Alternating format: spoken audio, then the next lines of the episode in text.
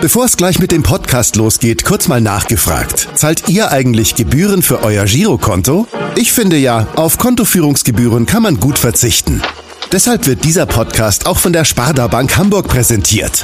Dort gibt's nämlich das kostenlose Gehaltskonto für 0 Euro. Mein Tipp? Jetzt mit nur wenigen Klicks online oder in der Filiale zur Sparda Bank Hamburg wechseln und Gebühren sparen. Und nun geht's los mit dem Podcast. Präsentiert von der Sparda Bank Hamburg. HSV. Wir müssen reden. Der Abendblatt Podcast rund um den Hamburger Sportverein. Moin und herzlich willkommen zu unserer 159. Podcast-Folge. Mein Name ist Henrik Jakobs und nach langer Zeit sitzt an meiner Seite heute mal wieder mein Kollege Stefan Walter. Moin Stefan. Moin Henrik. Zur Abwechslung mal wieder heute kein Vuskovic. Man muss ja vielseitig bleiben. So sieht's aus. Wir sind zwar alleine hier im Studio, aber natürlich nicht alleine im Podcast, denn wir haben mal wieder einen sehr spannenden Gast, der uns aus Berlin zugeschaltet ist. Unsere Hörer kennen ihn vor allem aus seiner Zeit beim HSV, wo er zwischen 2014 und 2018 als Direktor Sport vor allem für den Nachwuchs verantwortlich war. Er war Weltmeister als Trainer der deutschen Hockeyherren, sollte mal Sportdirektor der Fußballnationalmannschaft werden und ist Gründer des High Performance Sports Instituts in Hamburg. Moin und herzlich willkommen, Bernhard Peters.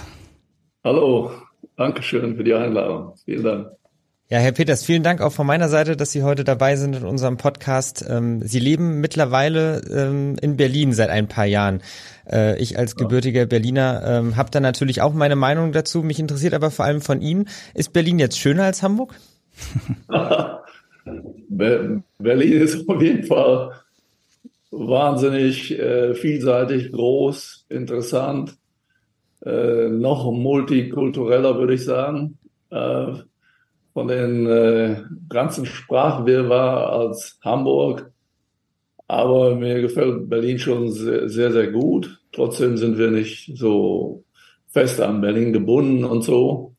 Aber es ist schon super interessant, äh, zehn Minuten, Viertelstunde bis zum äh, Regierungsviertel und auf der anderen Seite Viertelstunde bis äh, Zehlendorf und Krummelanke, dann denkt man, man ist im Urlaub. Also Berlin hat unheimlich viele Facetten. Sie sind aber auch häufiger noch in Hamburg, ne? Ihr Institut sitzt ja, ja da und ähm, ja, Ihre Fortbildung, die Sie da machen am Roten Baum, da sind Sie auch dann mehrfach ja. im Jahr in Hamburg. Ja, es wird eher, also eher mehr und so weiter. Und äh, als weniger. Und ja, ich bin eigentlich äh, einmal in zwei Wochen oder fast jede Woche auch mal in Hamburg. Mhm. Ihre HSV-Zeit liegt schon ein paar Jahre zurück. Ähm, darüber soll es auch heute gar nicht so groß gehen, sondern wir wollen vor allem mit Ihnen über die Entwicklung des Fußballs sprechen. Zum Beispiel geht ja jetzt am Wochenende ähm, ja, die ersten Länderspiele wieder los nach der WM in Katar. Schauen Sie sich die Spiele an eigentlich gegen Peru und gegen Belgien? Ja, ja, auf jeden Fall gucke ich mir die an. Wahrscheinlich bin ich auch in Köln im Stadion. Und äh, ja, bin da sehr interessiert und äh, bin sehr gespannt, wie jetzt diese neue Zeitrechnung Richtung Europameisterschaft gestartet wird. Sie kennen ja auch unseren Bundestrainer Hansi Flick noch sehr gut. Ähm, müssen Sie uns gleich einmal helfen? Kennen Sie ihn noch aus Ihrer Zeit in Hoffenheim? Auf jeden Fall haben wir ja gelesen, dass Sie auch viel von ihm halten und auch regelmäßig ja. in Kontakt stehen. Ja, ist so. Und wir sind äh, sehr gut miteinander und tauschen uns immer wieder aus und machen das regelmäßig und äh, verstehen uns gut. Und wir kennen uns natürlich seit Beginn meiner Hoffenheimer Zeit in 2006 schon. Wie war da die Überschneidung? Weil ich meine ja, ähm, er kam dann erst später nach Hoffenheim, da waren Sie dann schon beim HSV oder kannten Sie dann über den DFB schon? Wie war da ähm, der Kontakt? Nee, der Hansi, der wohnt ja direkt äh, bei Hoffenheim. Er war oft zu den Spielen da. Äh, wir haben uns oft getroffen. Wir haben sehr viele Spiele zusammen geguckt, ob Bundesliga oder auch im Nachwuchs. Wir haben äh, gemeinsam, er war oft bei mir im Büro. Wir haben gemeinsam uns über Videoszenen von Spielen ausgetauscht, haben dazu ja, Training gemeinsam mal überlegt und all diese Dinge. Also wir haben regelmäßigen, intensiven Austausch, aber wir sind auch sehr freundschaftlich verbunden. Das ist ja jetzt knapp 15 bis 20 Jahre her. Haben Sie damals schon gesehen, dass ihm eine große Trainerkarriere bevorsteht?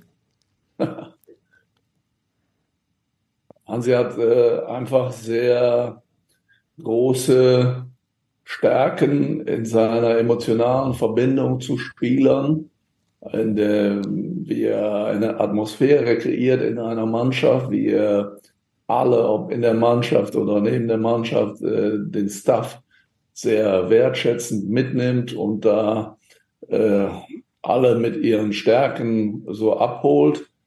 Äh, es war dann eine große Zeit für ihn bei Bayern München. Das war natürlich auch, äh, ja, im, im, richtigen Moment war er am richtigen Fleck mit seiner Art, diese Mannschaft von Bayern wieder emotional mitzunehmen und das ist ihm ja grandios gelungen. Absolut. Ähm, bei der WM, das war ja sein erstes großes Turnier dann als Cheftrainer, ist es nicht ganz so gut gelaufen. In der Vorrunde ist Deutschland ausgeschieden. Was würden Sie sagen, ähm, was ist da schiefgelaufen? Was hat vielleicht auch dann Hansi Flick für Fehler gemacht? Ja, erstmal haben die sich unheimlich, das Trainerteam unheimlich akribisch auf die Sache vorbereitet. Äh, sie haben in einer Vierergruppe äh, zweimal Phasen gehabt, wo sie sehr schlecht verteidigt haben. Das wissen sie auch, das ist ja auch alles banal, das steht ja lange äh, fest. Also gegen Japan haben sie dann einfach zu schlecht verteidigt. Und das gleiche noch in dem dritten Gruppenspiel gegen Spanien haben sie, finde ich, erstklassig gespielt. Und da kamen dann sehr viele sehr unglückliche Momente zusammen. Insofern war das natürlich äh, alles andere als das, was äh, sie sich gewünscht haben. Äh, ich glaube generell, dass der Fußballbund das recht naiv angefangen hat, äh, diese Mannschaft da so äh, sportpolitisch in bei der FIFA und äh, in Katar ins offene Messer zu laufen. Und das hat äh, sicherlich äh, unheimlich davon abgelenkt, den klaren Fokus auf äh, Gewinnen wollen zu legen. Mhm. Das ist natürlich auch äh, ja, ein großes Thema gewesen, die ganze Diskussion dann um die Binde, die One Love Binde, dann ja, die Mannschaft diskutiert, äh, was soll sie für eine Geste machen. Am Ende haben sie sich dann entschieden, nach einer langen Sitzung dann mal den Finger auf den Mund zu legen. Wie Sie schon sagten, dadurch ist natürlich ähm, vielleicht der Fokus dann verloren gegangen. Jetzt liegt im nächsten Jahr die Heim-EM an. Sie haben sie schon angesprochen, 2024 in Deutschland. Ist das vielleicht jetzt so diese große Chance für den ganzen deutschen Fußball auch wieder, ja, andere Schlagzeilen zu schreiben?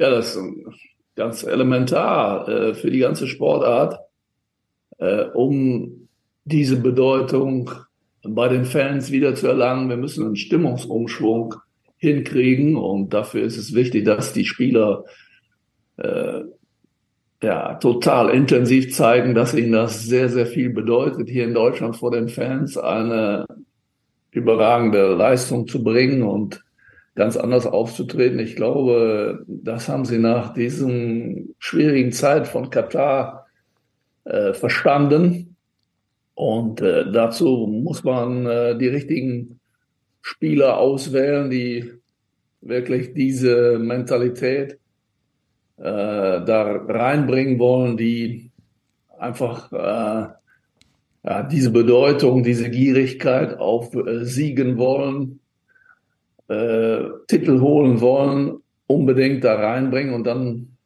glaube ich, äh, haben wir von den Kompetenzen der Spieler eine sehr gute Mannschaft, äh, von den Einzelspielern und so weiter. Aber es äh, geht immer darum, dass man als Team funktionieren muss, als Team besser verteidigen muss und als Team auch die Chancen, die man ja immer rausarbeitet, auch wirklich äh, ja, nutzt. Ne? Banal, aber wichtig. Mit dem Stimmungsumschwung, den Sie gerade angesprochen haben, haben Sie ja schon angedeutet, dass die Nationalmannschaft zuletzt ein wenig an Interesse verloren hat. Man wird es ja wahrscheinlich auch an der Einschaltquote jetzt gegen Belgien und Peru auch wieder messen können. Ähm, das ist ja noch gar nicht so lange her. Ich würde es mal den Zeitraum zwischen der Heim-WM 2006 und dann dem Titelgewinn 2014 eingrenzen. Da hat die Nationalmannschaft eine unfassbare Euphorie entfachen können in der Bevölkerung. Was ist denn aus Ihrer Sicht seitdem, also seit äh, dem Weltmeistertitel schiefgelaufen, ähm, warum man jetzt dieser Fan-Euphorie wieder hinterherläuft? Ja, der Mensch äh, neigt auf seiner Triebebene immer dazu, äh, ein bisschen selbstzufrieden zu werden, wenn man Erfolg hat. Äh, ein bisschen sich zurückzulehnen und den Gang rauszunehmen. Und wenn man Erfolg hat, muss man, das ist sehr wichtig, Dinge verändern. Dann muss man bewusst neue Hierarchien, Reizpunkte, andere Inhalte, äh, viele Dinge äh, bewusst verändern, weil der Gegner nach 2014 einfach sich total herausgefordert gefühlt hat. Und wenn man dann oben bleiben will, dann muss man wieder einen Meter weiter springen, sage ich immer. Da muss man sich wieder selber übertreffen. Äh, wenn man aber diese Veränderungsbereitschaft, diesen Mut und diese Klarheit für diese Veränderungsprozesse nicht hat, dann kommt da das raus, was die letzten Jahre rausgekommen ist. Mhm. Das, was, was und damit spreche ich auch die Initiative der Spieler in erster Linie an. Ja. Das ist ja auch eine Eigenschaft von Ihnen als Trainer immer gewesen oder auch als ähm, ja, Sportdirektor, dann auch beim HSV immer wieder mehr zu fordern. Gerade beim HSV neigen ja auch dann viele immer sehr schnell zur Selbstzufriedenheit, wenn es gut läuft. Das ist ja auch so ein Phänomen irgendwie. Ja. Ähm, in der Ausbildung ist das ja auch zu beobachten. Ich weiß nicht, wie Sie es sehen aktuell in der Ausbildung im deutschen Fußball. Ähm, Gibt es gerade in dem Bereich da äh, Nachholbedarf oder sehen Sie es eigentlich so, dass Deutschland genug Talente hat, nur ähm, ja irgendwie fehlt dann so der letzte der letzte Impuls, ähm, alles aus sich herauszuholen? Wie, wo sehen Sie da die? Ja, die Deutschen in Deutschland gibt es allein in der mathematischen Zahl immens viel Talente. Das ist keine Frage, aber von einem Talent bis zu einem Weltklasse-Spieler ist ein ganz harter Weg, ist ein sehr intensiver, harter Weg. Und das verstehen unheimlich viele nicht. Äh, mit 16, 17 meinen viele, weil sie eine gewisse Be Begabung haben, sie hätten schon irgendwas erreicht. Sie haben aber noch gar nichts erreicht. Und äh, das immer wieder kreativ, leidenschaftlich herauszufordern, äh, dass da noch bis zur Weltklasse jede Menge fehlt. Äh, das ist die Herausforderung in diesem System. Ich würde mal sagen, ohne Talente geht's aber auch gar nicht, um wieder eine Euphorie zu entfachen. Ähm, Menschen wollen sich meistens auch äh, oder können sich meistens am besten mit so jungen Mannschaften identifizieren. Ja. Ähm, ist das für Sie auch so eine Strategie hinsichtlich der EM 2024? Wäre das eine Möglichkeit, um die Bevölkerung wieder hinter sich zu versammeln? Ja, es geht um eine gesunde Konkurrenzsituation. Leistungssport, Hochleistungssport lebt immer von dem Konkurrenzgedanken.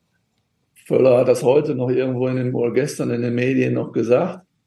Und das ist immens wichtig äh, und so wird auch gehandelt. Deswegen macht Hansi Fleck ja jetzt auch wieder, äh, dass er, dass er viele junge Spieler dort äh, einbezieht und eine Chance gibt, wie Wagnermann und wie die ja, anderen Jungs alle heißen. Das finde ich richtig und es darf äh, da nur ganz, ganz wenig zum jetzigen Zeitpunkt äh, Stammplätze geben oder etablierte geben, sondern alle müssen sich hinterfragen. Und für alle ist es wichtig, dass sie sich an ihr Optimum steigern, sonst äh, wird man nicht Europameister. Das ist ganz einfach. Ja, Hansi Flick hat ja jetzt zu den Länderspielen sehr, sehr viele junge Spieler nominiert, ähm, die vielleicht äh, der eine oder andere nicht auf dem Zettel hatte. Wagnermann haben Sie schon angesprochen, den hatten Sie mit Sicherheit selbst schon auf dem Zettel. Sie kennen ihn ja noch selbst aus Ihrer Hamburger Zeit, ähm, war immer ja großes Talent, physisch sehr, sehr stark, ähm, saß in Stuttgart jetzt aber trotzdem so die, die letzten Monate eher meistens auf der Bank. Hat Sie das überrascht oder ähm, haben Sie ihm das zugetraut, den Sprung jetzt schon in die A-Nationalmannschaft? Na, das ist ja auch eine Sache der äh, positionsspezifischen äh, Alternativen. Und äh, Joscha Wagnermann hat ja, so wie ich das beurteile, sehr gute grundsätzliche Eigenschaften in der Schnelligkeit, in der Dynamik, in der äh, Offensivkraft von hinten äh, moderner Außenverteidiger zu werden. Aber auch da fehlen sicher noch etliche Prozentpunkte, die er sich, die er entwickeln muss. Und da geht es wieder darum, äh, dass man da in aller Konsequenz im Kopf zu bereit ist. Das ist immer das Entscheidende. Und dass er das äh, für sich als große Herausforderung und Chance sieht. Und für die anderen Jungs gilt das Gleiche. Ist er vielleicht gerade so ein Beispiel, äh, was Sie ansprechen, so ein, so ein Talent, wo man sehr früh sehr viel erkennt. Er ist ja mit 16 dann schon beim HSV bei den Profis eingesetzt worden. Gerade dann ähm, eben nicht zu denken, man ist jetzt schon was Großes, sondern äh, ja, in ja, erster Linie sind, zu arbeiten. Da sind alle Beteiligten gefordert. Der Spieler, der muss äh, diese Initiative behalten, sich unbedingt weiterentwickeln zu wollen an sein Optimum. Und die Trainer müssen es äh, analytisch sehen. Wo hat der Spieler, bleiben wir bei dem Beispiel Joscha Wagnermann, genau seine Potenziale individuell? Wo kann er sich äh, im technischen, wo kann er sich im taktischen, wo kann er sich im mentalen wo kann er sich im individuellen Abwehrverhalten, was weiß ich, wo kann er sich genau äh, durch zusätzliches Training verbessern. Und da äh, geht es darum, diese Formen äh, kreativ zu entwickeln, aber auch von beiden Seiten, Spieler und Trainer, die, die absolute Initiative in einer guten, auch emotionalen Verbindung, das auch unbedingt zu wollen. Ja, ich will in die Weltklasse. Davon sind die ja alle noch ziemlich weit entfernt. Sehen Sie diese Aufgaben dann eigentlich bei den Vereinen eher, ähm, diese Ausbildung, oder sollte das dann auch ähm, beim DFB ein Schwerpunkt sein, da auch die richtigen Leute noch zu haben, die die letzten Prozentpunkte Potenziale aus den Spielern herausholen? Ja, das ist am Ende des Tages egal, aber natürlich ist, ist die überwiegende Zeit der Tage sind die Jungs im Verein, also müssen die Vereine diese äh, Kompetenzen in einer guten Kommunikation mit den Nationaltrainern äh, entwickeln, am besten gemeinsam, sodass es auch eine Klarheit hat für den Spieler, äh, dass alle genau in die gleiche Richtung zielen und dann äh, kommt da was bei raus, da weiß ich, wovon ich spreche. Ich habe es jahrelang gemacht. Äh, erst beim Hockey und dann auch auf, äh, im Fußballbereich. Und äh, ja, ich glaube, dass da auch in der Forderung an die Spieler, der, aber auch in der kreativen äh, Weiterentwicklung der Trainer in den Übergangsbereich, 17, 18, 19, 20-jährige Spieler, ja, sehr, sehr gut individuell kompetent weiterzuentwickeln. Sie haben gerade schon angesprochen, dass das natürlich auch immer sehr von der Position abhängt, ob man dann auch möglicherweise mal ein bisschen Glück hat, um nominiert zu werden. Jetzt ist es bei Wagnermann ja so, dass er, wie man das auch schon aus Hamburg kennt, viel mit Verletzungen zu kämpfen hat. Bei Stuttgart hat er gerade mal 14 Spiele die Saison gemacht, nicht mal mehr 700 Bundesliga-Minuten. Finden Sie, dass man mit so einer Bilanz dann schon Nationalspieler sein sollte? Ja, äh, ich will nicht so auf diesen Minuten genau rum.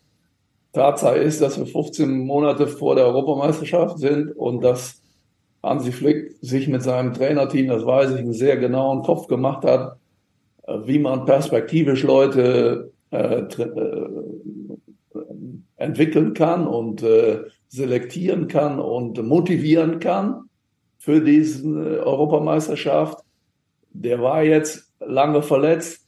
Die entscheidende Frage ist einfach, wie schaffe ich Voraussetzungen, dass er sich weniger verletzt? Und äh, laut äh, Bruno Labbadia ist er jetzt ja auch wieder äh, sehr äh, fit in seinem Zustand. Und was ihm fehlt, und das ist ja bei vielen dieser jungen Spieler so, sind äh, Wettkampfminuten. Und äh, daran äh, muss er arbeiten und äh, er muss natürlich dem Trainer das, beiden Trainern das so anbieten, dass sie an ihm nicht vorbeikommen. Das ist der Job. Mhm. Ja, und nicht da mit sich selbst irgendwie zufrieden zu sein. Und das ist mir bei vielen, zu vielen Spielern der Fall. Ich spreche jetzt nicht von Wagnermann explizit. Ja. Um diese Euphorie zu entfachen hinsichtlich auch der EM, da ist Rudi Völler mit Sicherheit ähm, kann man sagen, der richtige Mann, so mit seiner ganzen Art, mit seiner Persönlichkeit. Ähm, würden Sie sagen, dass er auch für diesen Neubeginn im deutschen Fußball jetzt so der richtige ist? Oder ist er jetzt vor allem hinsichtlich ähm, des Heimturniers vielleicht dann auch die Besetzung? Er ist in meinen Augen der geeignete Projektleiter, um den Hansi da, was diese ähm, Veränderung des Mindset in, im deutschen Fußball angeht, Publikum, Medien, Fans, äh, Spieler positiver zu äh, mitzunehmen. Da ist er, glaube ich, genau der Richtige. Ja, und so wird es ja auch gesehen. Äh, er will das bis zur Europameisterschaft nächstes Jahr machen. Und da kann er sicherlich äh, der Mannschaft und dem Fußball insgesamt guten Dienst erweisen. Es war ja so, dass man auch Ihren Namen vorher gelesen hat, als es darum ging, wer könnte die Nachfolge von Oliver Bierhoff übernehmen oder wer könnte da beim Deutschen Fußballbund als Sportdirektor vielleicht auch neue wichtige Impulse setzen. Ähm, gab es da konkrete Gespräche mit Ihnen oder äh, können Sie da was gelesen. verraten? Ich habe das nicht gelesen und es gab auch keinerlei äh, Gespräche dazu. Äh, das ist ja ein grundsätzliches Thema, dass die meines Erachtens da einfach äh, falsch aufgestellt sind, ähm, ein bisschen die Musik, äh, hinter der Musik herlaufen mit ihrem Präsidialsystem. Das klappt ja alles hinten und vorne nicht, wie die das machen. Und das müsste man ja mal deutlich merken, dass es da eine andere Struktur geben muss. Das habe ich ja an vielen Punkten schon mal gesagt. Äh, ich habe mit Bierhoff immer zu Anfang äh, als es um die Akademie geht, öfter gesprochen. Da war ich aber gerade ein Jahr beim HSV und da wollte ich da nicht raus und Sachen da schon liegen lassen. Insofern hat sich das nie ergeben und äh, Jetzt ist es auch überhaupt nicht mein Thema. Ja. Für welche Aufgabe wäre das damals gewesen? Also auch so, wie Sie es dann beim HSV gemacht haben, im Prinzip als Sportdirektor so ähm, viele neue Trainingskonzepte entwickeln oder ähm, da? Ja, es war alles nicht konkret besprochen. Ich war mhm. immer im ständigen Austausch wegen der Akademie mit Oliver Bierhoff, aber es äh, ist dann nie konkret geworden und es war auch gut so, weil ich hatte meine Aufgabe beim HSV. Ich war ja schon mal äh, 2006 äh, oder wann war das, mhm, Gespräch, ja. Jürgen Klinsmann gerne wollte, dass ich Sportdirektor beim Fußballbund werde, Oliver im Übrigen auch, aber Präsidium damals ja noch nicht mal den Unterschied kannte zwischen einem Sportdirektor und einem Trainer. So war das genau 2006. Ja. Wie, wie würden Sie denn die Struktur aufstellen beim DFB, weil Sie gerade gesagt haben, das habe ich ja oft ja. genug gesagt, das kann ich nochmal wiederholen. Es braucht dringend einen kompetenten hauptamtlichen Vorstand, die haben vier Geschäftsführer, die, niemand weiß, wer die sind, in der ausgegliederten AG. Äh, Bierhoff war der fünfte, Bierhoff ist nicht mehr da, der hat meines Erachtens einen riesen Job gemacht. Er hat aber zu viel gemacht. Äh, Tatsache ist, dass die sehr guten äh, Mitarbeiter beim DFB, die es ohne Frage gibt, anders geführt werden müssen, so dass es wirklich um das Kerngeschäft Verbesserung Fußball mal geht. Da, sind tausend Ideen, die im Raum schwirren. Es fehlt für mich, ähnlich wie die DFL das vorgemacht hat, durch den Christian Seifert, fehlt es einen hochkompetenten Manager, der äh, diesen Bereich im Kerngeschäft Fußball äh, wirklich führen kann. Da hilft auch nicht so ein Rookie, der das noch nie gemacht hat. Ja, äh, sondern der die Leute führen kann, der darunter eine sehr gute Direktorenebene etablieren kann, wo es um eine klare Systematik in dem Kernbereich geht, dass es eine klare Richtlinienkompetenz gibt, ausgehend vom Kinderfußball. Da, da, da laufen tausend Dinge nebeneinander her. Wie gesagt, die haben sehr gute Mitarbeiter, aber es fehlt an Klarheit, an Führung und jemand, der 20 äh, Jahren in der Politik war, wie der jetzige heißt noch Neuendorf, äh, ja, Amateure sind das. Ja, das sind Amateure und wie, wie, was soll dabei rauskommen? Ja, die, die, die können das gar nicht schaffen, dass so eine klare Sache reinkommt. Nur weil ich ein gutes Buch über Architektur gelesen habe, bin ich auch kein Architekt.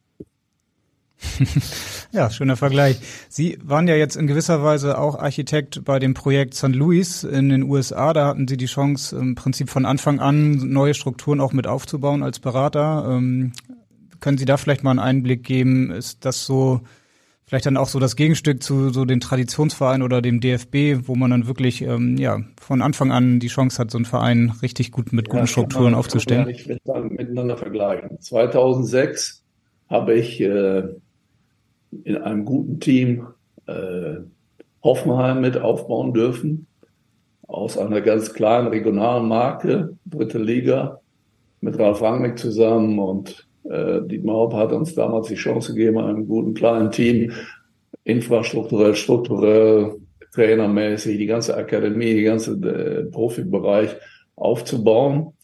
Äh, das war schon in den achteinhalb Jahren, wo ich da mitmachen durfte und das, sagen wir, äh, äh mitgestalten konnte, ganz tolle Erfahrung.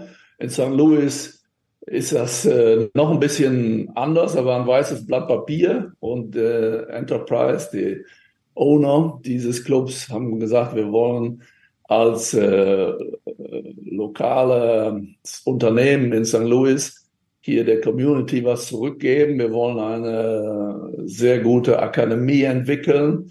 Im USA-Sport ist es ja oft so, dass du für jede, in jeder Akademie Pay-to-Play, also bezahlen musst. Und äh, wir haben äh, ja das wirklich äh, sag mal, begonnen aufzustellen, äh, Lutz Pfannenstiel und mein Team. Und äh, haben angefangen vom Grassroot-Level Programme zu entwickeln in den verschiedenen Communities der Stadt, äh, Kindertrainer äh, auszubilden und äh, Kindertraining anzubieten und so weiter, dann die Akademie aufzustellen ab der U14 alle Mannschaften mit Trainern, Experten, Struktur, Inhalte, Konzeption vom Grassroot-Level in den Aufbaubereich, in den Leistungsbereich. Dann haben wir die zweite Mannschaft aufgebaut, die letzten zwei Jahre. Und jetzt kam die MLS-Mannschaft. Wir haben da parallel dazu das Trainingszentrum, Profizentrum, die Akademie, die Plätze. Ja, dann das Stadion mit konzipiert, mit Architektenteams. Also war eine großartige Geschichte und ja, machen das äh, fortlaufend weiter und sind da auch alle vier, fünf Wochen einer aus unserem Team dort eine Woche. Ich gehe jetzt wieder hin äh, nach Ostern und habe auch ständig äh, guten Kontakt mit Bradley Cornell, der macht die Profimannschaft. Und die haben jetzt natürlich einen wunderbaren Traumstart hingelegt mit vier Spielen. Ich sagen, ja. Viermal gewonnen. Ja. Als Neu Neuling in der MLS, richtig? Ja, genau. Ja. Die ersten vier Spiele in der Geschichte dieses Clubs. Ja, sensationell. Ja. Vielleicht können Sie mal sagen, wie sieht's denn da so mit der Fankultur dann aus und den Zuschauern? Ähm, haben die das auch schon geschafft, da dann ja. ähm, die entsprechenden... St. Louis ist äh, eine großartige Sportstadt. Die sind bis 2025 ausverkauft. Das hat zwei Tage gedauert, dann waren die ganzen Dauerkarten weg. Also da, die haben das Stadion in der richtigen Größenordnung. Das Stadion ist mitten in der Stadt, direkt am Bahnhof genau wo die äh, Trainingsanlage auch ist. Also die Owner der Firma Enterprise, das ist die größte Leihwagenfirma der Welt. Die haben das direkt Downtown City gebaut, alles. Und die äh, Fans nehmen das fantastisch an. Ah, hätte ich jetzt gar nicht so gedacht. Ähm, man, gerade wenn man so Vereine in Deutschland dann sich anguckt, äh, die Fankultur ist ja über Jahre dann gewachsen. Ähm, ja, das ist anders. Die, die Amerikaner haben da einfach eine brutal intensive Sportkultur, gerade so im Mittleren Westen, lechzen die da nach äh, sehr gutem Sport. Mhm. Sie haben gerade gesagt, dass Sie so oder einer aus Ihrem Team alle fünf Wochen dann einmal in St. Louis ist. Ich könnte ja. mir vorstellen, bei, mit Werder Bremen ist der Kontakt etwas engmaschiger. Da korrigieren Sie mich gerne, wenn es nicht stimmt. Aber wie kann man sich Ihre Arbeit dort vorstellen? Sind Sie dann ja, regelmäßig? Das ist, so, das ist so ähnlich. Das ist so ähnlich, aber nicht so lange. Ich begleite da auch so die Weiterentwicklung der äh, Nachwuchsarbeit etwas, aber es ist äh, nicht so intensiv. Okay, das heißt aber auch, dass Sie da die Nachwuchstrainer dann im Prinzip coachen, so wie Sie es beim HSV dann auch gemacht haben? In erster Linie äh, habe ich mit den Verantwortlichen einen Ausbildungsleiter Fußball dort mit etabliert und den begleite ich äh, so auf meine Art und Weise mit unserem Team. Und dann gucken wir mal, was sich daraus so entwickelt. Ja, ähnlich haben sie es ja dann auch äh, beim HSV gemacht in den vergangenen Jahren mit Pitt Reimers, ähm, den U21-Trainer ja. ähm, hier in Hamburg. Ähm, mit dem haben wir natürlich auch gesprochen im Vorfeld über Sie und er hat uns auch eine Frage hinterlassen. Hallo Bernhard, ich habe gehört, du bist heute im Podcast vom Abendblatt zu Gast und da will ich mir das natürlich nicht nehmen lassen, dir zwei Fragen zu stellen. Nach deinen beiden Büchern Führungsspiel und 2 gegen 1 drängt sich für mich natürlich die Frage auf, wann erscheint dein drittes Buch und welchen Titel wird es tragen? Und was mich noch interessiert ist, ob du inzwischen von Uli Hoeneß auf einen Kaffee eingeladen wurdest. ja, wo wollen wir anfangen? Bei der ersten Frage. Ihr drittes Buch, ist das schon, gibt's da schon ja, Ideen? Tatsächlich oder? hat mich ein äh, ganz guter Journalist darauf angesprochen, dass er unbedingt über diese Idee, äh, die ich im High Performance Sport Institut eben Sportführungskräfte in Spielsportarten, die äh, sportinhaltliche Idee äh, als Kern äh, von Kompetenzen von sportlichen Führungskräften herauszuarbeiten, dass äh, er da gerne was drüber schreiben will, ein drittes Buch machen will. Da sind wir so ein bisschen in der Diskussion, wann und wie wir das machen, ob wir das machen. Das zur Pitts Frage, äh, ja, wie das heißen soll. Das ist ein gutes, äh, da hat er mich natürlich jetzt wieder auch, so weit waren wir noch nicht. Äh, oh, ist ja noch ein bisschen Zeit ne? Ja, also mein, mein Ding ist immer, wenn du im Kerngeschäft Sport inhaltlich systematisch vorgehst, dann wirst du automatisch Erfolg haben. Und dann werden alle Bereiche, die da drumherum sind, die aber heute übertrieben werden im Marketing, im Vertrieb, in allem, die werden automatisch wachsen. Aber wir dürfen nicht äh, die, die Schwerpunkte falsch setzen. Die Schwerpunkte müssen im, im, im, im Sport sein. Und das ist immer so meine Botschaft. Und das ist auch die Botschaft in dem Institut, wo wir Führungskräfte für die Spielsportarten ausbilden. Dann fehlt noch die Frage. Frage. Ja, Uli ja, Hoeneß, ich glaube, es hat irgendwas mit dem, mit dem Tegernsee zu tun, oder? Ja, ja, hat mit dem Tegernsee zu tun. Äh, ich kenne Uli Hoeneß ganz gut. Wir haben öfter diskutiert über Nachwuchsarbeit und all sowas, als ich noch äh, mir unsere Niederlagen in München abgeholt haben, habe mit dem HSV. Äh, der wohnt ehrlich gesagt 300, 400 Meter, hat er ein tolles Haus da am, äh, am Tegernsee, ein Freihaus. Und wir haben eine kleine, eine kleine Wohnung so, wo wir ab und zu mal sind. Und ich habe ihn auch ein paar Mal schon gesehen, aber ehrlich gesagt haben wir es noch nicht geschafft. Okay. Und ist auch in meinem Kontakt nicht zu. Ja, gibt es da offenbar noch Nachholbedarf dann. ähm, Pitt Reimers kennen Sie ja noch sehr gut vom HSV, Sie haben ihn ja lange gefördert. Ähm, wie schätzen Sie denn so seine bisherige Entwicklung ein? Trauen Sie ihm zu, dass er dann auch im Profifußball ein Gesicht werden kann? Ja, ich, ich will ihn mal nicht in die Pfanne hauen, so wie er jetzt mit seinem äh, Buchtitel. ich glaube, äh, dass er das schaffen kann und äh, dass er auf einem sehr guten Weg ist. Er muss sicherlich äh, in so in seiner Trainerpersönlichkeit noch mehr klare Kante bekommen, aber man wächst immer an seinen Aufgaben. Ich halte sehr viel von ihm. Er macht einen sehr guten Job. Und äh, er ist ja auch bei Rubesch in echt guten Händen. Der sagt ihm auch Klartext. Und äh, finde ich gut. Also ich finde, dass er ein sehr talentierter Trainer ist, aber vom Talent bis zu einem Top-Trainer haben wir ja schon bei den Spielern diskutiert, ist noch ein weiter Weg. Sie sind ja nicht der größte Fan von Platzierung im Nachwuchsbereich, wenn ich mich richtig erinnere. Ähm, jetzt ist es aber so, dass Pitt Reimers mit der U21 des HSV ähm, ja immer noch äh, die Chance hat auf Platz eins in der Regionalliga, der normalerweise dann auch, äh, mit dem man aufsteigen könnte. Der HSV ja. hat sich allerdings bereits entschieden, sich nicht für die dritte Liga zu melden, aus Kostengründen. Ähm, ja. Wäre das denn ein Projekt, wenn ähm, was Sie zu Ihrer Zeit damals hier angegangen wären in Hamburg? Unter Joe Zimbauer und Christian Tietz stand man ja dann auch schon mal kurz davor. Ja, klar, wir hatten die gleiche Thematik, aber die Thematik ist ja äh, immer gleich. Es gibt kein drittligataugliches Stadion. Im Übrigen kostet das enorm viel. Ich glaube, dass für den HSV okay ist in der Konstellation, wenn talentierte, äh, gute Nachwuchsspieler dort eine Entwicklungschance haben in dem Regionalliga-Bereich, um da Erwachsenenfußball hinzukriegen, wenn man irgendwann mal wieder in der ersten Liga oben mitspielen würde, dann Beispiel Freiburg oder äh, Dortmund macht es Sinn, in der dritten Liga zu spielen.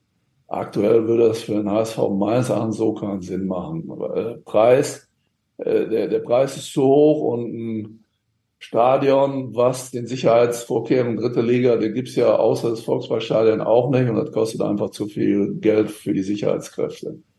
Mhm. Stefan hat gerade ähm, ja ein, zwei Namen damals angesprochen in ihrer HSV-Zeit als Trainer. Stimmt es eigentlich, ähm, dass Sie damals auch mal an Julian Nagelsmann gedacht haben als Trainer für die U21? Also noch lange vor, vor Per Reimers, der aktuell die U21 übernimmt? Nein, das stimmt nicht. Ich habe mit, Na äh, mit äh, Peter Knebel und Bayersdorfer mich mit Nagelsmann getroffen in Hamburg, weil ich überzeugt war. Damals, damals war er noch äh, U19-Trainer von Hoffenheim, dass ich überzeugt war, dass er der richtige Trainer für die Profimannschaft war. Ja, und äh, im direkten Schritt dann schon von U, der U19 Hoffenheim zu den HSV-Profis. Natürlich. Zwei Wochen später, zwei Wochen später hat der älteste Protagonist der Bundesliga, Dietmar Hopp, den Mut gehabt, diesen jungen Trainer äh, äh, zum Profitrainer zu machen in einer äh, sehr schwierigen Situation für die TSG Hoffenheim. Und dann hat er sein Können gezeigt. Und er hat es Ahnung gezeigt und er hätte es auch in Hamburg zeigen können, wenn man Mut gehabt hätte. Was haben äh, Peter Knebel und Dietmar Beiersdorfer Ihnen damals geantwortet auf Ihren Vorschlag? ja, wir haben zusammengesessen im Fischereihafen-Restaurant. Wir haben ein sehr gutes Gespräch gehabt und sie wollten ihm ein äh, ein äh, Angebot machen für die zweite Mannschaft. Und das war für Julian Nagelsmann nicht interessant.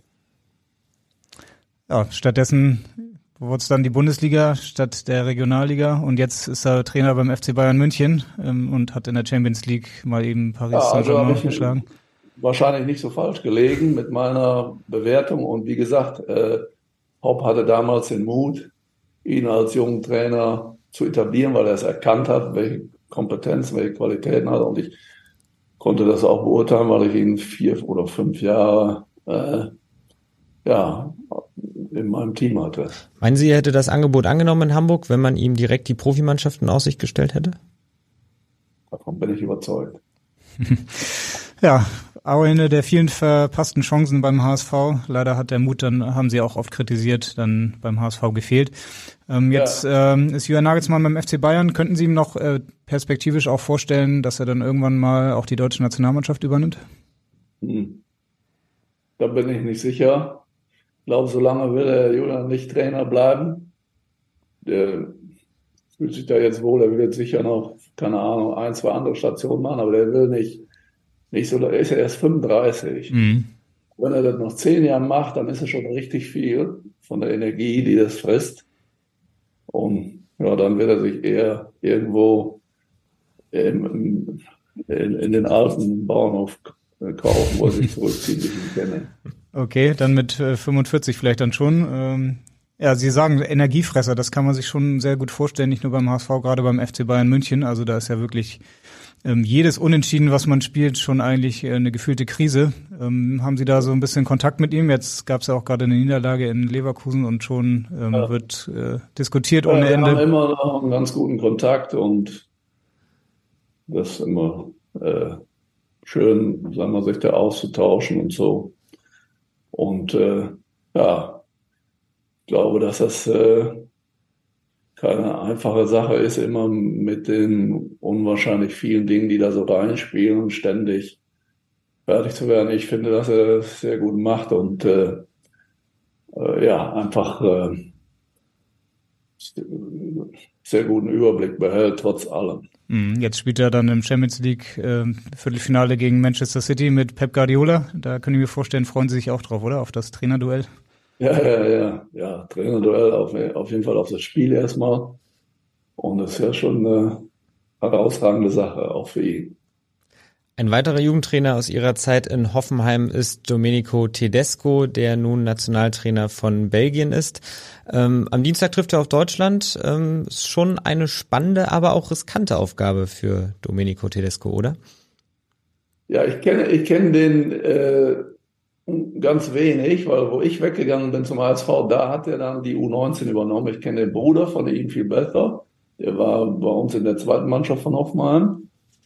Äh, aber was Sie sagen, äh, dass er jetzt so als junger Trainer schon so eine Mannschaft übernimmt als Nationaltrainer, war für mich schon eine Überraschung.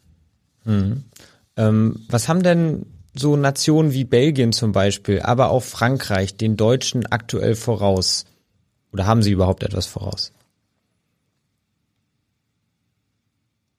Stichwort ja, Talenteförderung. Arbeiten sie in der Talententwicklung sehr viel effizienter, weil die äh, absoluten Zahlen sind ja in so Ländern wie Belgien deutlich, deutlich kleiner wie in Deutschland. Also machen sie eine sehr effiziente Talententwicklung und es fängt damit an, dass es in jedem Dorf äh, so einen kleinen Käfig gibt, wo ständig Kinder äh, Fußball spielen und sehr äh, eine intuitive Spielfreude entwickeln. Und ja, äh, ich glaube, dass sie insgesamt sehr viel gute Konzepte die letzten zehn Jahre umgesetzt haben mit sehr innovativ denkenden Sportdirektoren. Haben sie mit äh, Small Side, mit Kleinfeldspielen, drei gegen drei, vier gegen vier, diese Mini-Fußball-Varianten, die dauert beim Deutschen Fußballbund 25 Jahre zu lang, das zu erkennen. Ja, ich habe drei gegen drei auf vier Tore, hat man mich ausgelacht, in Hoffenheim 2006 eingeführt. Und es war dann, glaube ich, ein sehr, sehr guter Erfolg insgesamt, weil wenn das einzelne Kind viel, viel mehr am Ball ist und Entscheidungen kreieren muss, dann äh, kann sich eine intuitive Spiel- und Entscheidungsfähigkeit entwickeln und äh, das passiert in so einem riesen äh, Organisation in Föderalismus alles viel langsamer als in Ländern wie Belgien. Mhm. Wir hatten letzte Woche Sidney Sam hier bei uns im Podcast, der hat auch gesagt, er war ja ein richtiger Straßenzocker, dass er das Gefühl hat, es gibt immer weniger Käfige in Deutschland. Das war ja damals ein großes Projekt auch ähm, hinsichtlich dann auch der WM 2006. Ähm, da wurden ganz viele kleine Felder, Käfige gebaut hier in Deutschland. Ähm, sehen Sie da jetzt wieder Nachholbedarf oder ähm, ja auch dieses Thema äh, kleines Spielfeld ist ja da ist, das wird jetzt schon es gibt ja auch noch freie Spielumwelt. Die äh, Freizeitverhalten von Kindern hat sich total verändert. Also muss man da intelligent drauf antworten und muss äh, die Bewegungsbegabung, die Vielseitigkeit, die äh, kreative äh, Spielfähigkeit versuchen zu provozieren. Und da sind die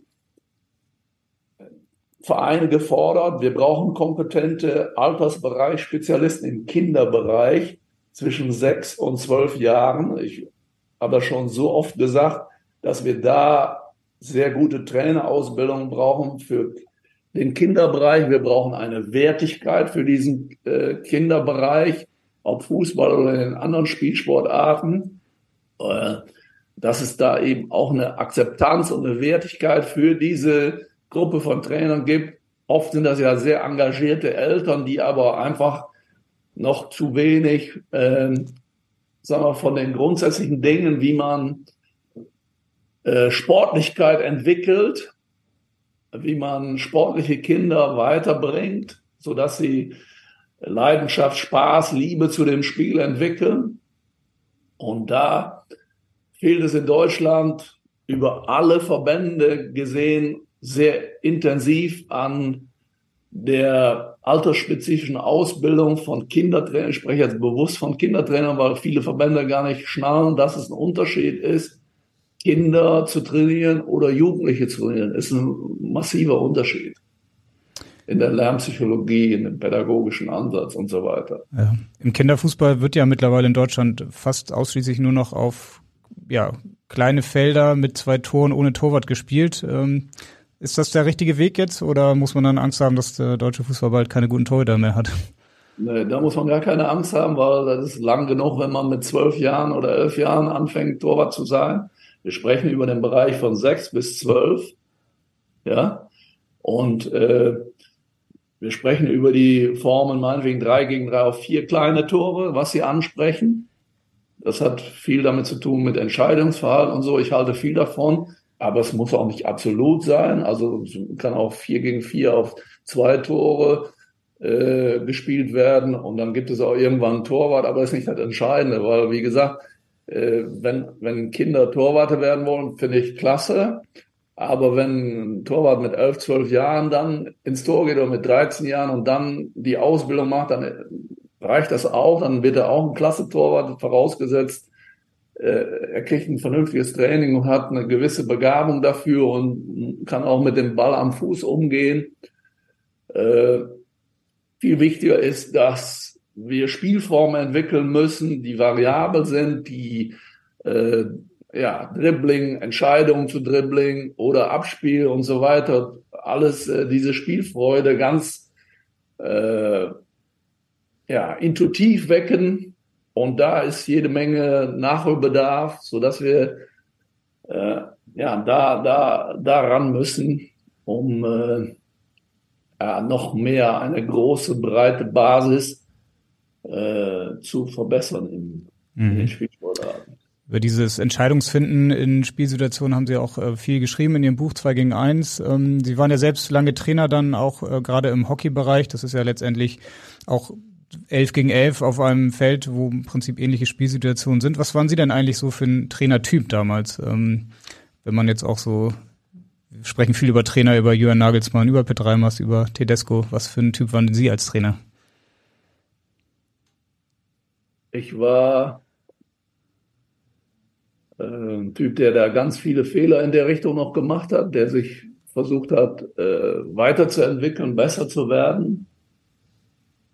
Äh, ich habe sicher war ich zu Anfang meiner Trainerkarriere ein ganz anderer Trainer als am Ende. Am, am Ende habe ich versucht, äh, auch, äh, sag mal, aus der Innensicht des Spiel, der Spieler, aus dem Team äh, Beteiligung mitzunehmen, also so, dass sie, die Spieler sich mehr einbringen konnten und so weiter.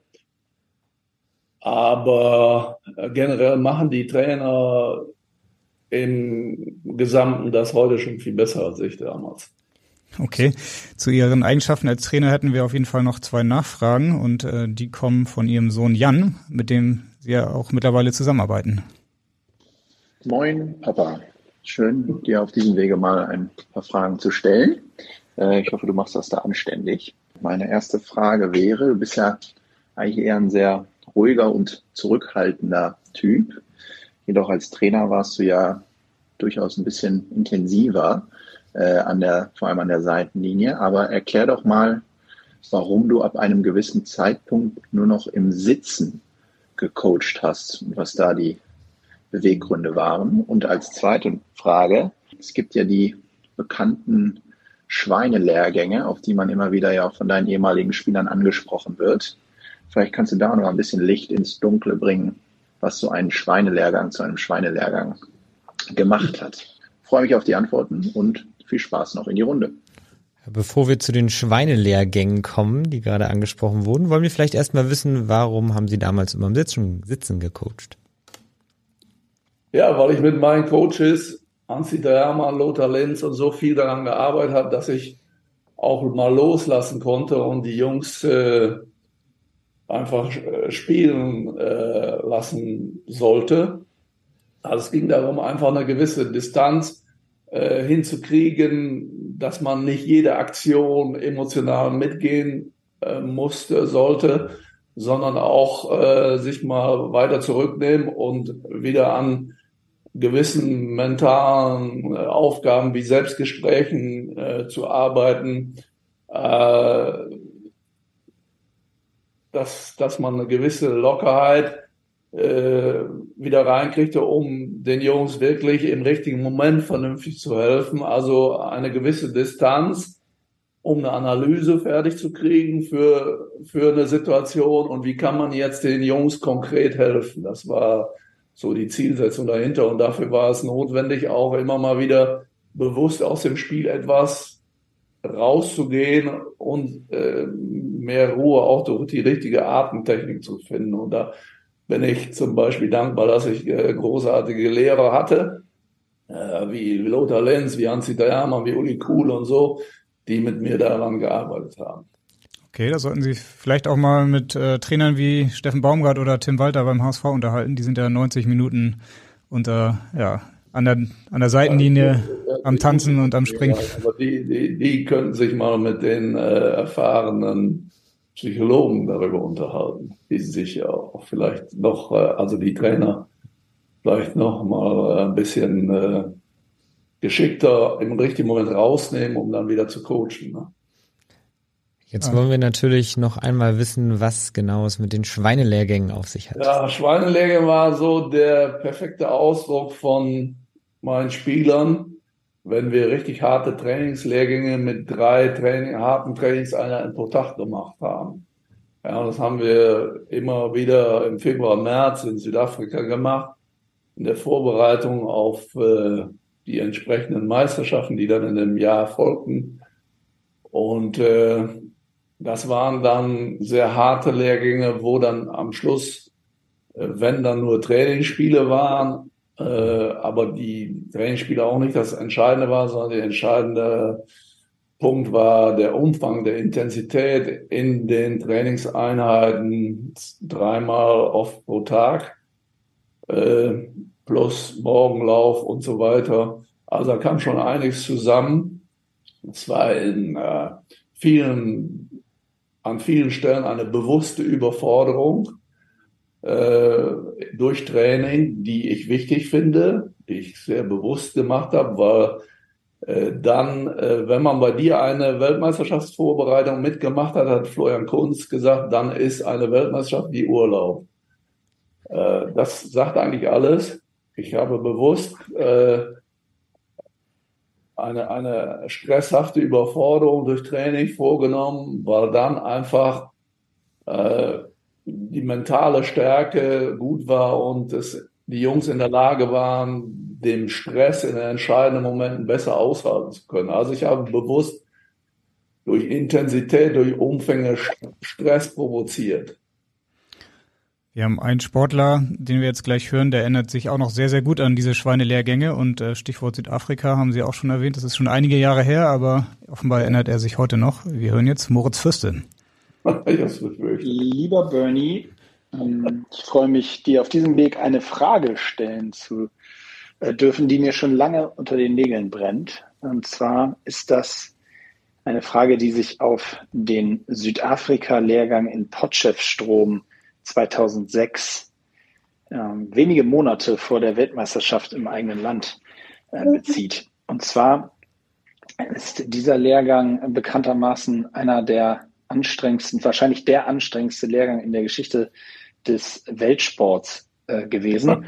Und mich würde an dieser Stelle interessieren, hast du das auch so empfunden? Und alternative Ergänzungsfrage dazu, hattest du zwischenzeitlich das Gefühl, dass du selber etwas über die Stränge geschlagen hast? Äh, das ist meine erste Frage. Meine zweite Frage, lieber Bernie, ähm, bezieht sich grundsätzlich eher auf den Ansatz von dir als Trainer damals, der sehr einem, einem ja, heute würde man wahrscheinlich sagen, diktatorischer Stil äh, unterlag. Man wusste zu jedem Zeitpunkt eigentlich genau, auf welchem Tapestreifen auf dem Platz man sich aufhalten musste. Ähm, die Vorgaben waren ganz klar. Äh, du hattest eine klare Vorstellung und hast die an uns so weitergegeben. Ähm, woher kam das? Warum war dir immer so hundertprozentig klar, wer auf dem Platz wo zu stehen hat und zu welchem Zeitpunkt und äh, ja, wie ist dieses Erfolgskonzept entstanden. Viel Spaß euch und hoffentlich bis bald, lieber Bernie. Ciao, ciao. Wir fangen vielleicht mal mit Südafrika an. Waren Sie zu ja. hart damals? Wenn man Trainer im Leistungssport ist, dann äh, ist immer der Erfolg das Entscheidende. Und wir, wir hatten äh, dann im entscheidenden Moment immer ein bisschen mehr auf dem Akku wie andere. Und äh, insofern war es sehr hart am Limit.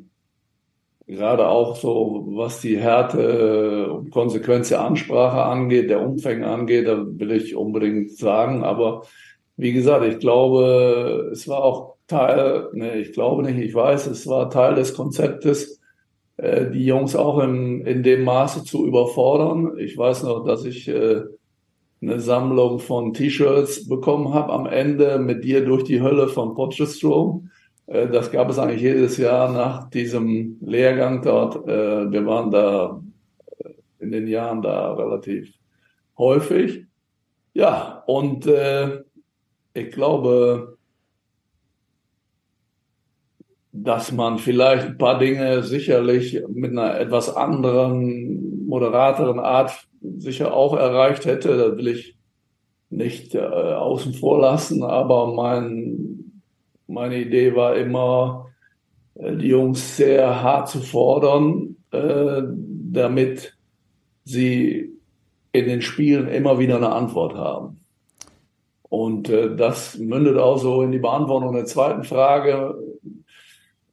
Ja, wir hatten eine klare Spielidee, aber wo es auch immer wieder einen Rahmen gab, in dem man sich bewegen musste. Der Mo sagt das immer wieder gerne, dass man sich genau bewegen musste in, in, in den Linien, wo ich gesagt habe, naja, äh, er hat das so als junger Spieler empfunden.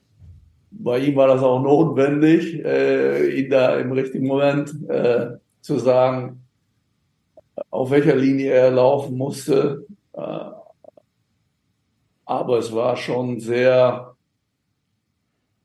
äh, stark, wie er als junger Spieler sich da hat eingebracht. Das hat mir sehr gefallen.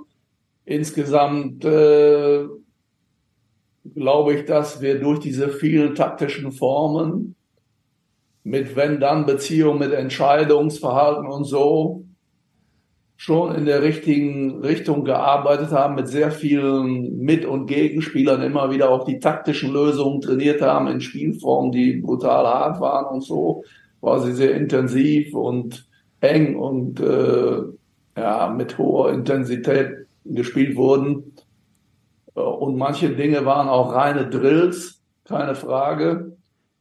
Äh, alles hat seine Zeit. Heute würde man das, glaube ich, anders machen. Würden Sie ja, auch das anders machen? Ja, ich glaube auf jeden Fall. Naja, habe ich jede Menge dazugelernt, aber wenn dann im September 2006 äh, man Weltmeister geworden ist, dann kann man als Trainer im Leistungssport nicht so viel falsch gemacht haben. Das würde Felix Magath wahrscheinlich auch sagen, der ja eigentlich fast immer Erfolg gehabt hat mit seinen Mannschaften und auch diese Überforderung ähm, ja auch als, als System schon hatte. Vielleicht dann auch teilweise ein bisschen zu drüber. Ähm, so dieser Typ Magath, sehen Sie da Parallelen zu Ihrer damaligen Trainerart oder ähm, ist, ja, Nein, Sie schütteln schon mit dem Kopf? Schon komplett anderer Typ, würde ich sagen. Ja. Aber diese Überforderung, dieses Fordern, das ist schon ein großer, großes Grundprinzip in Ihrer Trainerarbeit und auch in Ihrer Arbeit heute noch, oder? Ja, fordern statt verwöhnen. Ja, ich glaube, wir trainieren zu wenig im Nachwuchsbereich. Ich glaube, wir trainieren nicht intensiv genug, wir trainieren nicht individuell genug. Wir müssen da wieder kreativer werden, wir müssen leidenschaftlicher werden. Und äh, das muss man vorleben. Führung ist immer Vorleben. Sie haben es vorhin ja auch schon einmal angedeutet. Sind denn aus Ihrer Sicht junge Talente heutzutage zu früh zufrieden? Bräuchten sie etwas mehr Forderungen?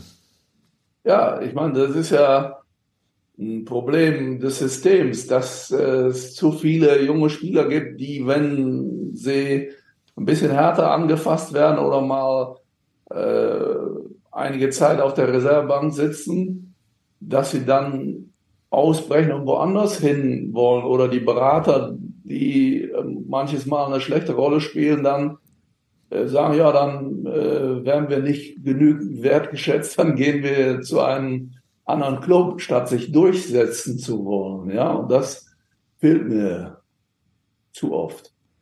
Sind Sie denn grundsätzlich der Meinung, dass man die Talente dann trotzdem auch früh oben bei den Profis einsetzen sollte. Also wir haben vorhin schon über Joscha Wagnermann gesprochen, der mit 16 dann reinkam. Fiete Arp in ihrer Zeit haben sie sich ja auch für das stark gemacht. Ähm, mit der Persönlichkeit und mit dem Trainerteam. Das kann man nicht global beantworten. Das hängt ab von der Persönlichkeit des Einzelnen, wie er damit fertig wird, wie weit er wirklich ist und ob die Trainer es auch verstanden haben, dass sie mit diesen jungen Spielern dass die eben noch nicht fertig sind. Die sind alle noch nicht fertig. Da fehlen noch 20 Prozent. Also muss ich mit denen gezielt für die Position arbeiten. Sehen Sie da so einen Club wie den HSV, um vielleicht da trotzdem mal ähm, drauf zu sprechen zu kommen, als eher schwierigen Club dann für solche jungen Spieler? Gerade so, wenn man Fiete Ab damals gesehen hat, äh, was da für ein Hype entstanden ist, war das dann vielleicht ein bisschen zu früh, ihn da schon auf die auf diese Bühne zu stellen?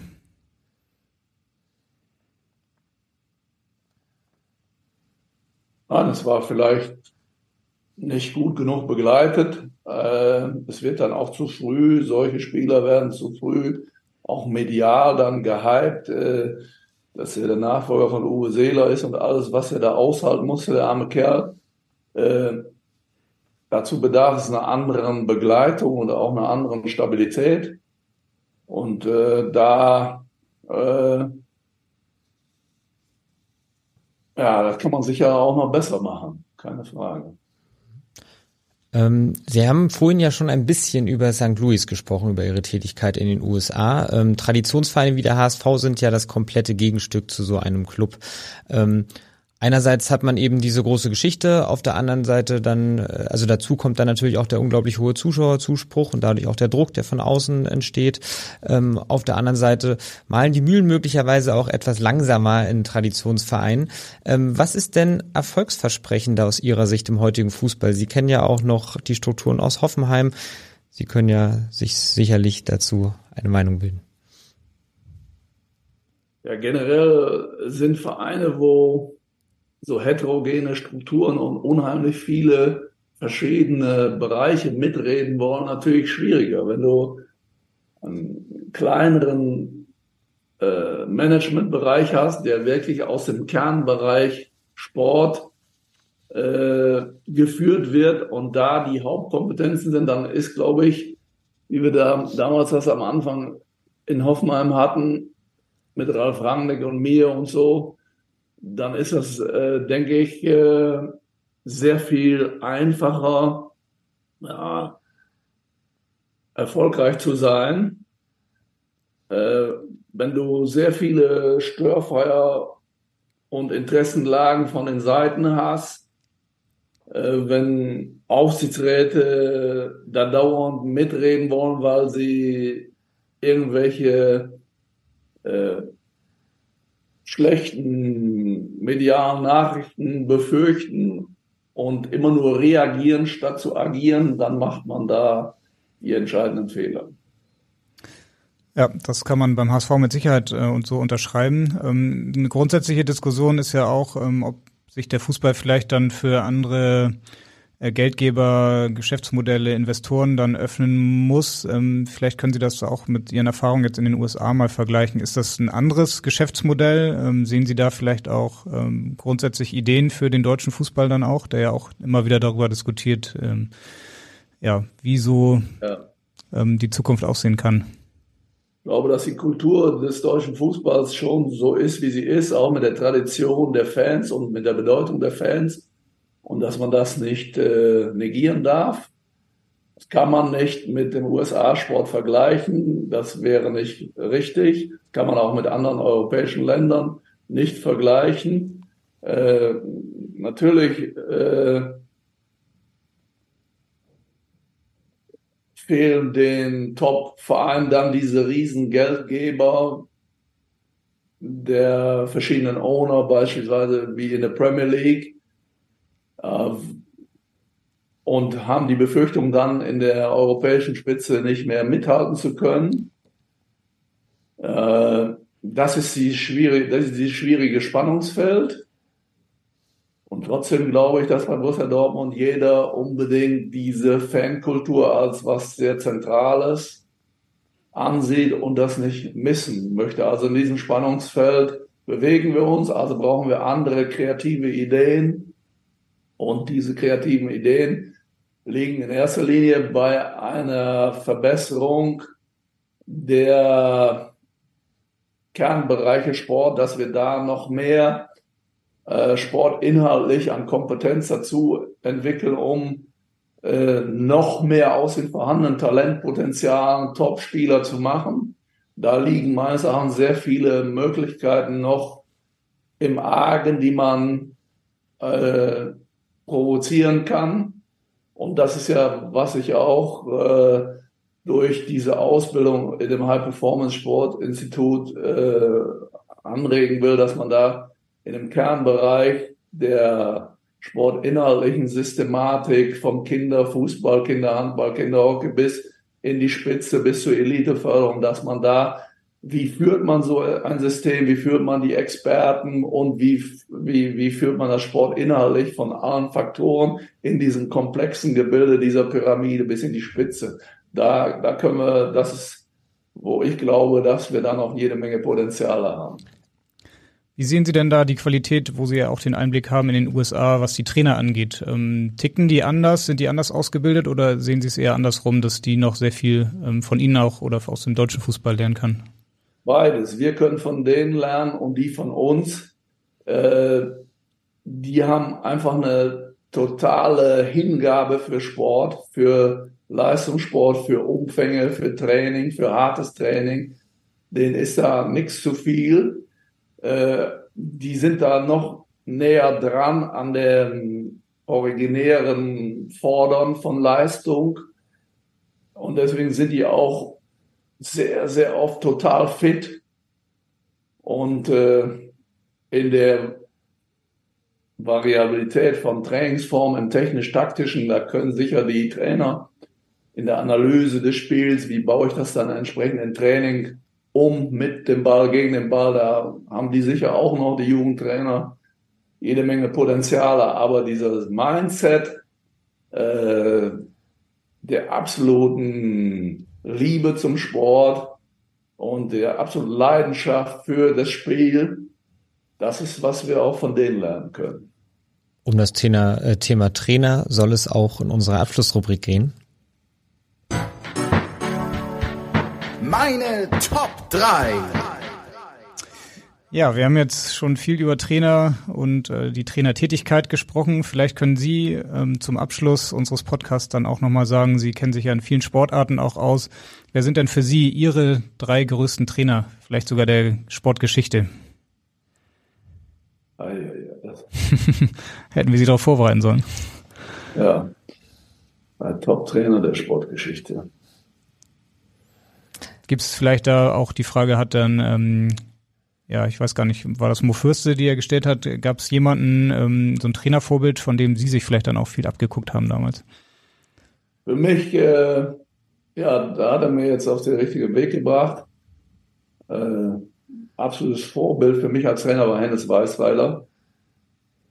Und der hat sicherlich sehr, sehr viel den deutschen Fußball und auch mich in meinem äh, Idee, Trainer werden zu wollen, beeinflusst. Ich war ein ganz junger Student, als er Trainer beim 1. FC Köln war und sein Assistent Rolf Herings war mein Lehrer in der Leichtathletik und so und war Co-Trainer vom FC.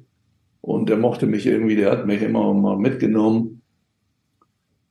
Und da, ja, war sicher so der erste große Trainer, für den ich mich interessiert habe und wo ich im Nachhinein von Leuten wie Berti Vogt und Heinkes und Christian Kulik und so erfahren habe, wie der getickt hat. Und das hat mich sehr interessiert und inspiriert. Jahre später, aber ich habe auch viel über den gelesen. Aber ich war einfach ein großer Fan von dieser Fohlenelf in den 70er Jahren. Und ich habe da schon begonnen, viel zwischen Hockey und Fußball immer wieder zu vergleichen und Übungen zu kreieren in beiden Sportarten und so weiter. Und das war für mich sicher ein Trainervorbild. Ja, dann haben wir Hennes Weißweiler auf Platz eins oder unter den ersten drei. Fallen Ihnen noch zwei andere ein? Ja, da fallen mir viele ein. Äh, also das, äh, also Paul Lissek war sicherlich auch für mich ein inspirierender Trainer. Das war mein Vorgänger bei der Hockey-Nationalmannschaft, ein sehr erfolgreicher Trainer, der 92 Olympiasieger geworden ist, äh, der mich sicher als junger Trainer auch inspiriert hat und der für mich da äh, fachlich, inhaltlich äh, ein Vorbild war.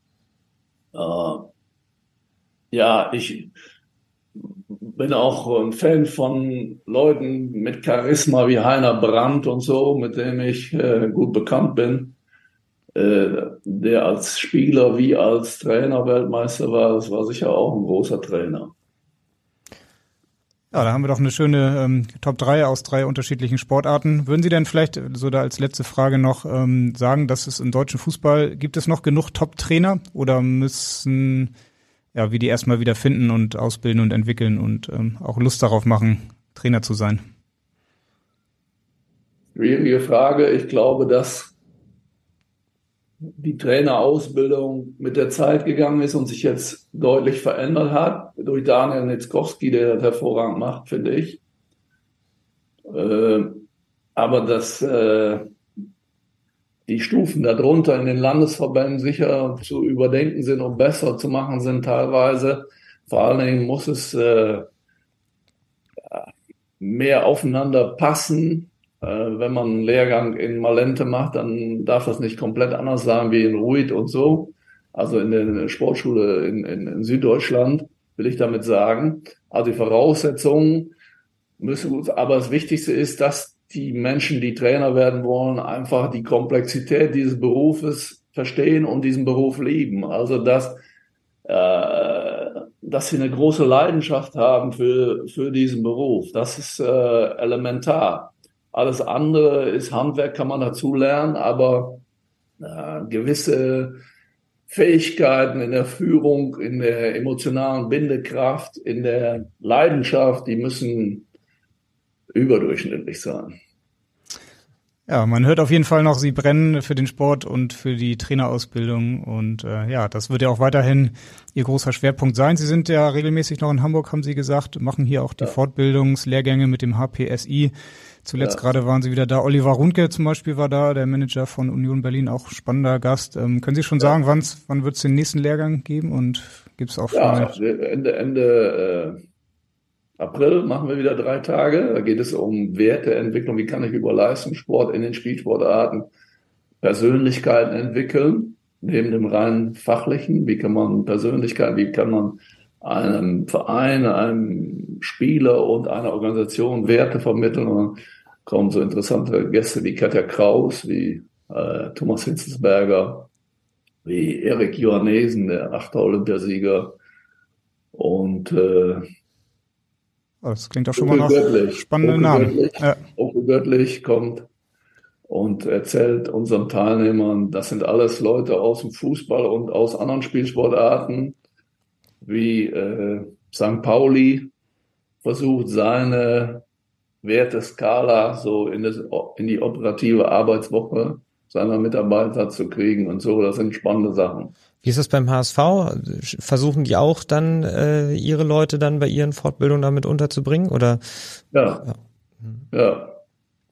Also wir haben mit der Katharina Schimpf, diejenige, die äh, den äh, Frauenfußball wieder erfolgreich machen wird. Die macht es hervorragend und die ist eine von sehr engagierten, kompetenten fünf Frauen, die auch in dem Lehrgang sind. Ja, interessant. Katharina Schimpf war auch vor ein paar Wochen schon hier im Podcast und hat erzählt, äh, wie sie im Prinzip ja auch den Frauenfußball vom HSV von Grund auf ja. wieder neu aufgebaut hat. Also ja. auf jeden Fall auch eine spannende Managerin. Mal schauen, was man von ihr noch ich in der auch. Zukunft äh, hören wird. Wunderbar, Herr Peters. Dann ähm, sind wir am Ende angelangt. Wir bedanken uns ganz herzlich, dass Sie sich so viel Zeit genommen haben. Waren viele spannende Themen dabei und ja, spannende Einblicke und offene Worte. Vielen Dank dafür. Ich danke auch. Vielen Dank.